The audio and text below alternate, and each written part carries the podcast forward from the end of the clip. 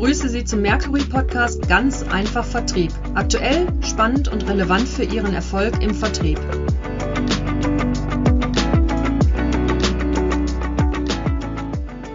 Ja, liebe Zuhörerinnen, liebe Zuhörer, ich begrüße Sie ganz herzlich zu einem neuen Podcast von Mercury International. Mein Name ist Dirk Meisel, ich bin Seniorberater und heute geht es in unserem Podcast um das Thema die Kunst der emotionalen Führung. Dazu haben wir uns bei Mercury Expertise von außen geholt. Mit Bernhard Peters unterhalte ich mich darüber, welche Parallelen es für Führungskräfte beim Thema Führung zum Sport und speziell zum Mannschaftssport gibt und was für Führungskräfte aus dem Sport für ihre Arbeit, was sie dafür mitnehmen können. Wer sich für Sport interessiert, wird den Namen Bernhard Peters sicherlich schon gehört haben.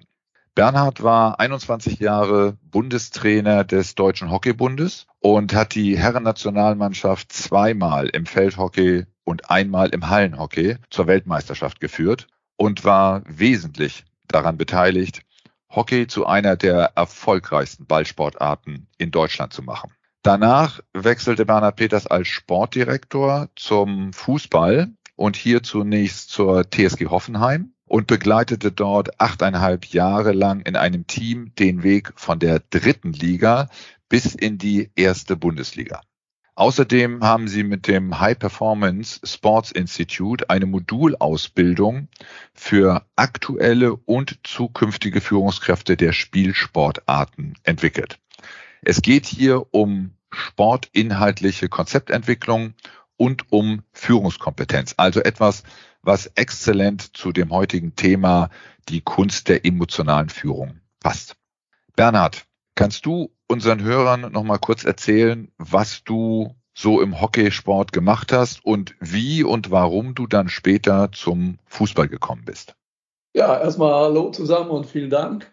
Ich bin wie viele in Deutschland eher zufällig über Freunde äh, zum Hockey gekommen. Hockey ist ja eine Sportart, die in Deutschland äh, zwar sehr erfolgreich ist, aber eher eine etwas kleinere Sportart, aber ist eine Sportart, die im Feldhockey 11 gegen 11 genau auf der gleichen Größe wie im Fußball gespielt wird. Auch die ganzen taktischen Strukturen sind recht gleich. Ich war dann ein leidenschaftlicher Spieler, habe sehr früh äh, neben meinem Studium an der Sporteschule und an der Trainerakademie äh, schon Jugendmannschaften trainiert. Mich hat das sehr früh fasziniert. Ja, die Interaktion in Teams, wie man Leistung in einer Gruppe gemeinsam entwickeln kann, um möglichst gemeinsam erfolgreich zu sein, aber auch wie man es hinnehmen muss, gemeinsam Niederlagen zu ertragen, all diese Dinge. Also ich war dann in Krefeld in meiner ersten Station ein recht erfolgreicher Jugendtrainer und äh, Erwachsenentrainer dann schon recht früh und das hat dann dazu geführt, dass der Deutsche Hockeybund gerne wollte, dass ich äh, dort auch Juniorenbundestrainer wurde. Das war schon im Jahre 1985, war ich zwei Jahre bei den weiblichen Juniorinnen U21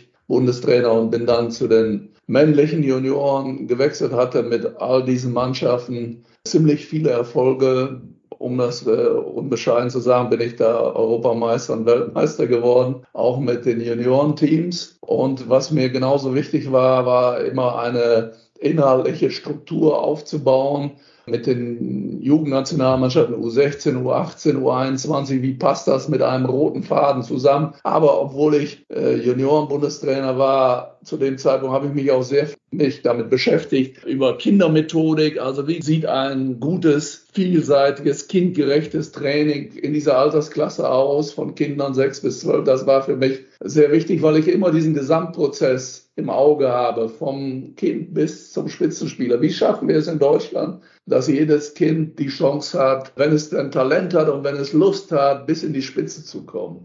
Ja, ich bin dann Herren-Bundestrainer geworden, habe vorher schon etliche Olympische Spiele als Assistent mitgemacht bin dann Herren-Bundestrainer geworden und ja, wir haben dann 2002, äh, wie du schon gesagt hast, das erste Mal in der Geschichte des Hockeybundes die Weltmeisterschaft gewonnen. Ich konnte sie dann mit dem Team 2006 und mit einem sehr guten Staff nochmal wiederholend gewinnen. Das war außergewöhnliche Zeit und ja, 2004 war dann so, dass äh, Jürgen Klinsmann, der hatte gerade angefangen, Trainer zu werden bei der äh, Fußballnationalmannschaft. Und äh, wir kannten uns nicht wirklich, aber er hat dann äh, direkt nach den Olympischen Spielen in Athen bei mir angerufen und hat gesagt, ja, ich habe deine Nummer von einem Journalisten und die haben mir erzählt, dass du systematisch Mannschaften schon seit vielen Jahren so aufbauen kannst und aufgebaut hast. Und ja, ich habe überhaupt keine Erfahrung und äh, habe da äh, noch äh, sehr wenig bisher vor Mannschaften gestanden und wir müssen viele Dinge verändern und umdrehen. Hast du nicht mal Lust, bei uns dazuzukommen und uns mal so die Dinge zu erklären, äh, wie äh, innovativ denkende Trainer, sag mal, ihre Mannschaften weiterentwickeln? Und so hat sich das ergeben. Und ich habe immer wieder sehr intensiv mit ihm, mit Jogi Löw, mit Oliver Bierhoff den Dialog gehabt. Bin aber auch vorher schon, sagen wir, kein total wie soll ich sagen, unwissender im Fußball gewesen, sondern ich habe schon sehr früh, schon über Erich Rutemöller auch in dem Bereich äh, bei, den, bei den Fußballlehrern Unterricht gegeben. Ich habe äh, mich mit Fußball schon als junger Student sehr intensiv auseinandergesetzt, weil die Sportarten viele taktische Verwandtschaften haben. Und ja, Rolf Herings war damals mein Lehrer in der Leichtathletik an der Sporteschule, war gleichzeitig Assistenztrainer von Hennes Weißweiler beim FC. FC, der FC war 1978 sehr erfolgreich und ich war ein junger Student und der Rolf Herings, leider ist er schon tot, der mochte mich irgendwie, der hat mich immer wieder zum Training eingeladen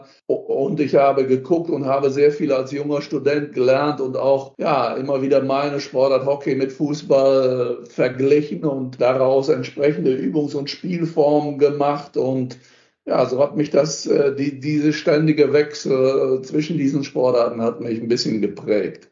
Jetzt warst du ja schon von frühester Zeit an, wie du das eben beschrieben hast, immer sozusagen so interdisziplinär unterwegs, sprich über den Hockeysport hinaus. Andere Mannschaftssportarten ja. haben dich interessiert. Ich weiß auch, dass ja. du den Handball äh, auch da dich äh, sehr für interessiert hast ja. und auch dir da äh, entsprechende Kontakte aufgebaut hast. Also man kann, glaube ich, ganz gut sehen, wie du dich schon immer eben auch mit anderen Inhalten beschäftigt hast und deshalb passt das eben auch so gut, dieses Thema Führung einmal von einer ganz anderen Seite, nämlich vom Sport aus zu beleuchten. Und deshalb jetzt auch nochmal die Frage an dich, wenn wir jetzt mal von der Vergangenheit weggehen und zur Gegenwart ja. gehen, womit beschäftigen sich denn jetzt deine beiden Unternehmungen speziell? Ja, BPTC, Bernhard Peters Team Coaching heißt das. Das ist eine Gruppe mit jungen, kompetenten Mitstreitern, meistens Sportwissenschaftlern, die sich mit der Begleitung Beratung, Strukturgebung im inhaltlichen Konzepten in Fußballclubs und auch Verbänden, national und international auseinandersetzt. Also wir begleiten, beraten Vereine und äh, Verbände in äh, einer mittelfristigen sportlichen Strategie. Wie kriegt man eine sportliche, inhaltliche Identität, einen roten Faden durch die Arbeit der Experten in einen Club oder einen Verband. Wie kriegt man es hin, diese Experten, der Trainer, Co-Trainer, Athletiktrainer, Psychologen, Mediziner so zu führen, dass es eine sehr gute, stabile, homogene Pyramide gibt von dem unteren Grundlagenbereich im Kindersport über den Jugendleistungssport in den Übergangsbereich, in den Profibereich. Wie sieht so eine Pyramide aus? aus den verschiedensten Faktoren, inhaltlich, methodisch, von, dem, äh, von der Eliteförderung, von der Talentförderung und so weiter. Und wie kann ich diesen Prozess der verschiedenen Experten gezielt fördern. Also früher habe ich ganz einfach gesagt äh, Spieler gecoacht und heute coache ich sehr viel Mitarbeiter und äh, Experten in diesem Kontext. Und daraus hat sich diese zweite Säule unseres Unternehmens entwickelt, High Performance Sport Institut. Eine wesentliche Säule dieses High Performance Sports Institut ist diese sechs Modul-Ausbildung für Spielsportarten, wo wir ja genau ansetzen zwischen der Trainerausbildung und der Managerausbildung. Es gibt eine gute bis sehr gute Trainerausbildung in den Spielsportarten, mittelmäßig bis gute Managementausbildung in den Spielsportarten durch die privaten Universitäten oder auch durch den äh, DFB und so. Aber was es nicht gibt, ist genau die, die dritte Säule, die dazwischen aufgehängt ist.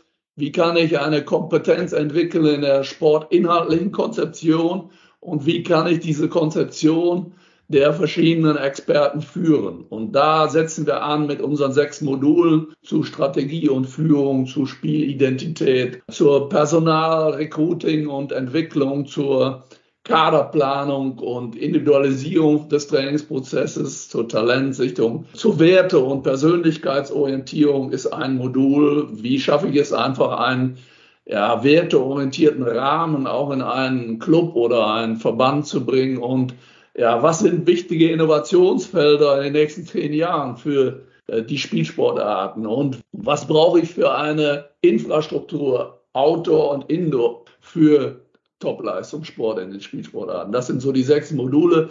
Äh, das ist ein weiterer sehr spannender Rahmen oder Teil unserer Firma. Und jetzt machen wir gerade den zweiten Jahrgang mit sehr interessanten Damen und Herren, die, sag mal, äh, Führung übernehmen wollen. Das, was du eben gerade gesagt hast, Kompetenzentwicklung, Führung, dann auch äh, bisschen mehr ins Detail geht, Werteorientierung, Innovation, Infrastruktur, ja. alles Dinge, die ja. es ja nicht nur im Sport gibt, sondern die es eben auch in jedem anderen Unternehmen auch ja. gibt. Und ähm, deshalb wollen wir jetzt mal vielleicht so ein bisschen den allgemeinen Rahmen ein bisschen abstecken. Was ist denn für dich bei der Mitarbeiterführung existenziell? Was ist aus deiner Sicht besonders wichtig?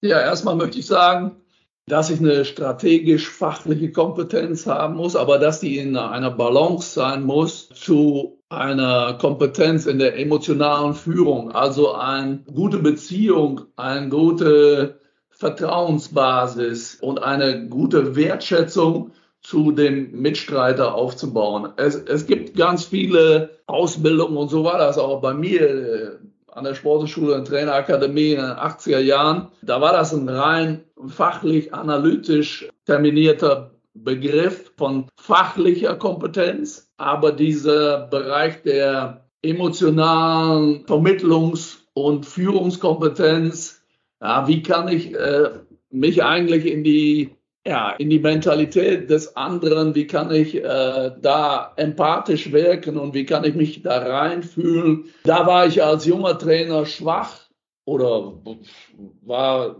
wie bei vielen halt zu wenig ausgebildet und da wollte ich besser werden und da habe ich zusätzliche Ausbildung gemacht als Mentaltrainer, als NLP-Trainer und all diese Dinge, um diese Wahrnehmungsspektren in allen Sinnesorganen ja, den Gegenüber besser wahr, wahrnehmen zu können. Ich werde oft gefragt, ja, was ist denn die wichtigste Kompetenz, die ein Trainer haben muss? Und das ist im Übrigen für einen Leader im Businessbereich genau das Gleiche. Dann sage ich, ja, ich muss die Kompetenz haben der Selbstreflexion. Das heißt für mich konkret, kann ich das erkennen, dass meine Botschaft, wenn eine Gruppe vor mir steht, meine Botschaft, meine Inhalte, wie die angekommen sind. Wie, wie kann ich das erkennen in den verbalen Reflexionen, aber vor, vor allen Dingen in den nonverbalen Reflexionen, also in der Körpersprache meines Gegenüber. Kann ich das erkennen, ob ich den langweile, ob ich ihn nerve, ob ich ihn provoziere, ob er es überhaupt verstanden hat oder kann ich das nicht erkennen? Viele Trainer können das gar nicht erkennen. Und ich konnte es als junger Trainer auch zu wenig erkennen, weil ich, wenn da 20 Mann vor mir standen, das nur so als wabernde gemeinsame Masse wahrgenommen habe, weil man viel zu sehr äh, an den inhaltlichen Dingen noch dran war. Aber das Wichtigste ist, dass man das in der Selbstreflexion wahrnehmen kann.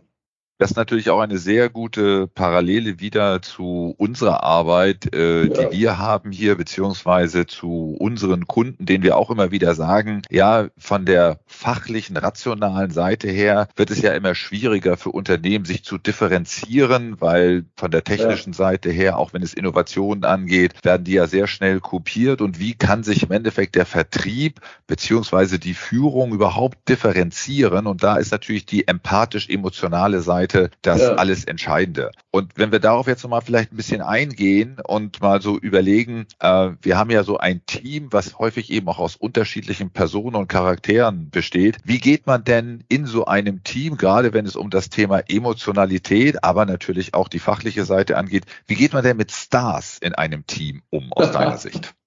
Im Fußball sind ja schon alle Stars bei der Blödzeitung, die heißt ja Bildzeitung, die dreimal sehr gute Pässe zum eigenen Mann gebracht haben. Also das schon Stars. Also das muss man ja immer ein bisschen differenzieren. Generell ist es wichtig, dass eine Mannschaft, ob es im Business ist oder im, im Sport, finde ich, ein guter Mix da ist von den verschiedenen Motivtypen. Also im Sport sage ich, du brauchst Jungs in deiner Mannschaft, die so auf der sozialen Ebene die, die Mannschaft zusammenhalten. Du brauchst äh, Leute, die mit extremer Leidenschaft für diese Sache kämpfen. Also Sport sagen wir so, die, diese Kampfschweine, aber du brauchst auch äh, die absoluten Individualisten oder Häuptlinge oder wenn man so will, Stars. Ich mache diesen Begriff gar nicht, weil jeder ist ja da ein Star, wenn er zwei Spiele gewonnen hat. Und ja, also ich glaube, es ist wichtig, dass man diese äh, Verschiedenartigkeit in einer Gruppe hat, dass sie transparent gemacht ist, dass man alle in einer Gruppe auch als Leader, ob bei euch oder bei uns, gerecht behandelt, aber nicht gleich behandelt. Das sind zwei verschiedene Komponenten. Jemand, der eine absolut kreative Ader hat, den entscheidenden Pass zu spielen oder ja, eine Kreativität hat, da den entscheidenden Unterschied in einem Team zu machen, den muss ich anders behandeln. Der kann nicht beispielsweise in dem Umfang trainieren wie ein physisch unglaublich junger Typ, der markant über seine Physis lebt. Also, was ich sagen will, es ist wichtig, das transparent und kommunikativ rüberzubringen, dass jeder seine Stärken einbringen muss, seine Rolle einbringen muss, dass diese Rollen unterschiedlich sind, dass diese Rollen bewusst unterschiedlich gelebt werden und diese Verschiedenartigkeit der Motivtypen eine Stärke einer herausragenden Mannschaft ist. Ja, aber wenn jemand sich über eine Grenze hinaus asozial verhält, auch das gibt es ja, und äh, den anderen gegenüber schlecht verhält, dann muss es auch eine absolute Grenze geben, wo dieser vermeintliche Leader oder ist ja kein Leader, dann äh, vermeintlich stärkste Spieler oder, oder Kreativmann, ja, dann sich die Frage stellen muss, ob er noch in dieser Gruppe seinen Platz hat. Ja, also sehr schön beschrieben, so das eben. Und ich glaube auch sehr transparent auch äh, für die Zuhörerinnen und Zuhörer, was es bedeutet, so einen Mix von Motivtypen zu haben und das dann eben auch äh, möglichst transparent zu machen, ja, wie diese einzelnen Typen dann auch äh, ticken, beziehungsweise wie sie zu behandeln sind. Und wenn wir jetzt nochmal uns die gesamte Gruppe anschauen, also ein Team anschauen, dann, ähm, wenn man Erfolg hat, dann ist es ja ähm, relativ einfach. Aber wir wollen auch darauf nochmal zurückkommen. Aber zunächst möchte ich mal die negative Frage eigentlich stellen. Was muss man als Führungskraft denn überhaupt machen, wenn man äh, im Team plötzlich sich Niederlagen gegenüber sieht und äh, sich dadurch vielleicht eine, ja, wie auch immer geartete Spirale beginnt äh, aufzubauen? Wie ist man da als Führungskraft gefordert? Was sollte man da insbesondere tun? Es gibt solche und solche Niederlagen. Wenn der andere besser ist, wenn der andere in allen fast objektiven Faktoren besser ist, wenn er schneller ist, wenn er besser Spieler hat, wenn der besser passen kann, wenn der besser in der Lage ist, seine Chancen zu nutzen, sage ich mal, dann ist es äh, eine verdiente Niederlage. Im übertragenen Sinne ist es wichtig, dass man sowas anerkennt und dann natürlich in der nächsten Konsequenz eine sehr gute, umfassende Analyse macht, wo, wo können wir uns verbessern. Und daraus äh, folgt dann wieder ein individueller oder auch ein kollektiver Plan in den Bereichen, wo wir besser werden wollen. Ja, das äh, ist wichtig, aber im Emotionalen gibt es dann ja auch negative Serien, weil sich Konflikte auftun. Konflikte bauen sich immer dann auf, wenn unterschiedliche Erwartungshaltungen und äh, die Rollen in einem in einer Gruppe nicht, nicht klar sind. Ne? Dann gibt es äh, verschiedene Arten von Konflikten. Und wichtig ist, dass du als Führungsmann, Trainer oder wer auch immer solche Konflikte in allen Bereichen sehr früh erkennen kannst. Und da sind wir wieder bei dem Thema der Reflexionsfähigkeit. Kann ich das überhaupt erkennen, wie die Stimmungslage in meiner Gruppe ist und ob sich da eine negative Emotion, ein negatives Szenario bis zu einem Konflikt aufbaut. Ja, generell ist es wichtig, gerade in solchen Phasen alle Mitstreiter, alle, alle Mitarbeiter eben immer wieder durch Beteiligung mitzunehmen und sie an dem Prozess äh, zu beteiligen, den es zu analysieren und den es zu verbessern gilt. Ja, und ganz einfach gesagt, äh, ich finde es immer wichtig, dass man da ein bisschen antizyklisch handelt. Also gerade wenn eine Mannschaft schlecht drauf ist und äh, mehrere Spiele hintereinander äh, verliert, äh, dass man dann kritisch sein muss, aber trotzdem auch äh, versucht, äh, die Leute wertschätzend abzuholen und entsprechend sie mit individueller guter Wertschätzung heißt konkret Vertrauen, über Vertrauen sie einzubeziehen und ja, sie in allen Bereichen zu unterstützen. Das ist im Sport wie in anderen Bereichen, glaube ich, ziemlich gleich wieder. Sehr schön, dass du auch wieder diese Parallele zeigst, denn ich glaube, wir äh, leben ja gerade zur Zeit in äh, sehr herausfordernden Zeiten. Die Pandemie ist noch nicht zu Ende. Wir haben die Energiekrise und den Ukraine-Krieg, ja. die uns fest im Griff haben. Wir haben seit Jahrzehnten eine nicht mehr erkannte Inflation sowie steigende Zinsen äh, und die Experten in der Wirtschaft äh, erwarten eine Rezession. Also wenn ich das so zusammenfasse von dir, dann ist einfach Kommunikation hier in so einer Phase nochmal umso wichtiger und auch eine entsprechende emotionale und empathische äh, Kompetenz. Ja, Wertschätzung ähm, alle mitzunehmen und, und ja, sie intensiv an dem Prozess der Orientierung, der Neuorientierung, der Verbesserung aktiv zu beteiligen. Ja, das äh, finde ich wichtig, weil dann Mitstreiter eher die ganzen Problematiken auch annehmen und verstehen und sich einbringen. Dann sind sie nämlich mit verantwortlich für das Ergebnis mehr, als wenn ich nur von oben in, de, in dem Druckszenario sage, ja, ich will das bis übermorgen auf dem Schreibtisch haben. Sehr schön, vielen Dank.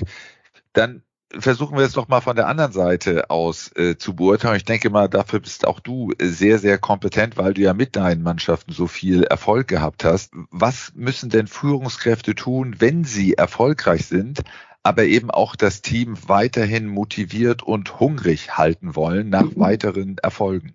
Ja, das äh, ist ein wichtiger Punkt. Ich muss offen sein für Weiterentwicklung. Leistungssport ist ja in unserer Leistungsgesellschaft wieder genau gleich, denke ich mal. Für Erfolge von gestern kann man sich wenig kaufen. Also es gibt einen gewissen Respekt dafür aber auch Leistungssport ist total gegenwärtig. Ich muss immer aufgabenorientiert, sage ich mal, in der Gegenwart liefern. Aber ich muss vor allen Dingen wissen, dass bei euch im Business genauso wie bei mir, wenn ich den Gegner nochmal schlagen will, muss ich wieder einen Meter weiterspringen. Ja, mit der gleichen Leistung von vorgestern gewinnen wir nichts mehr. Das ist, was ich in unseren Mannschaften, meinen Mannschaften immer wieder gesagt habe. Mit Leistung von der Weltmeisterschaft 2002 das war toll, aber da werden wir 2004 oder 2006 bei den Weltmeisterschaften oder Olympischen Spielen nichts mehr gewinnen. Also bedarf es Veränderungsprozesse.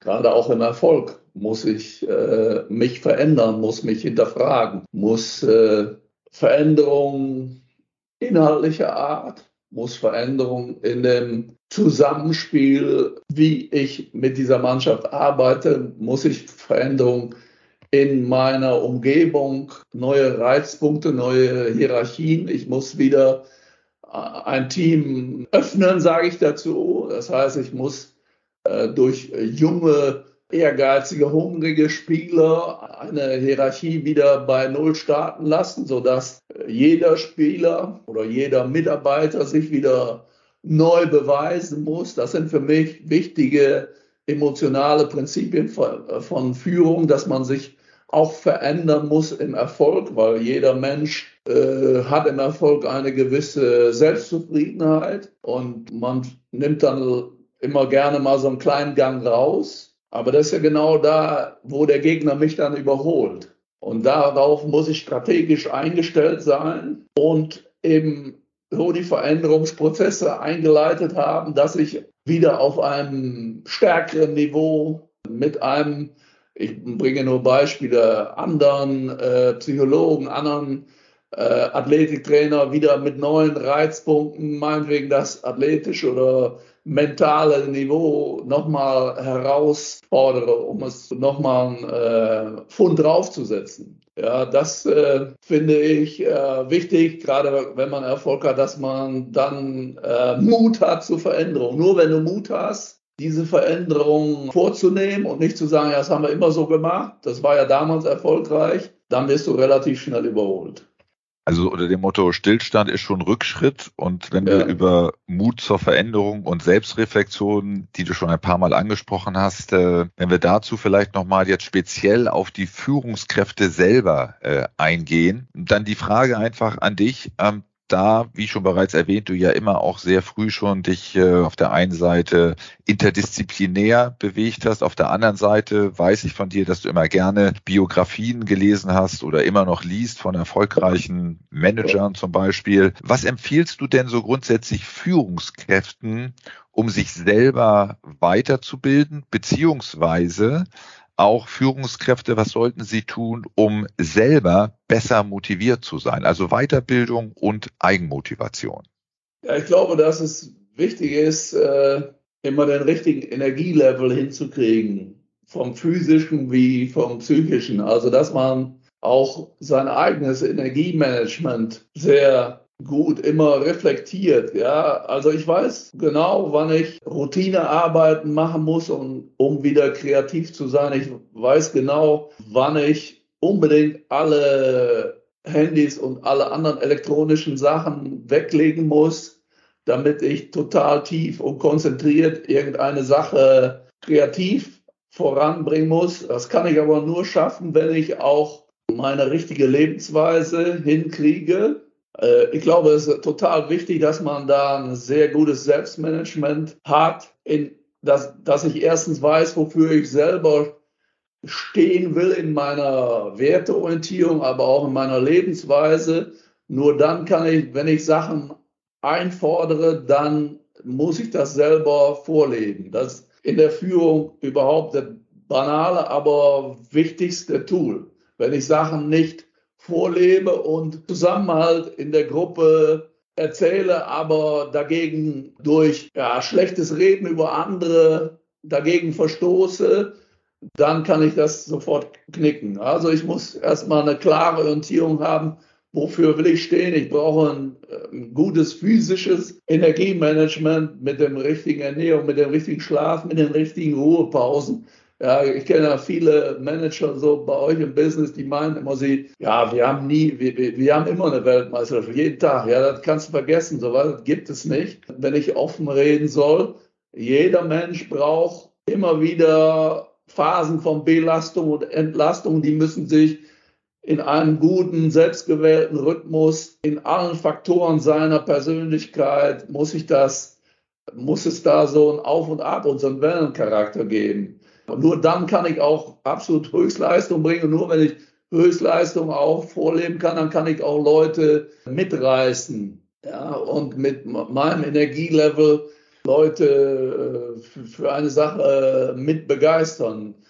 Da gehören natürlich auch noch viele andere Faktoren dazu, haben wir eben schon gesagt, dass ich sie kommunikativ auch intensiv und klug in so einem konstruktiven Prozess beteilige, keine Frage.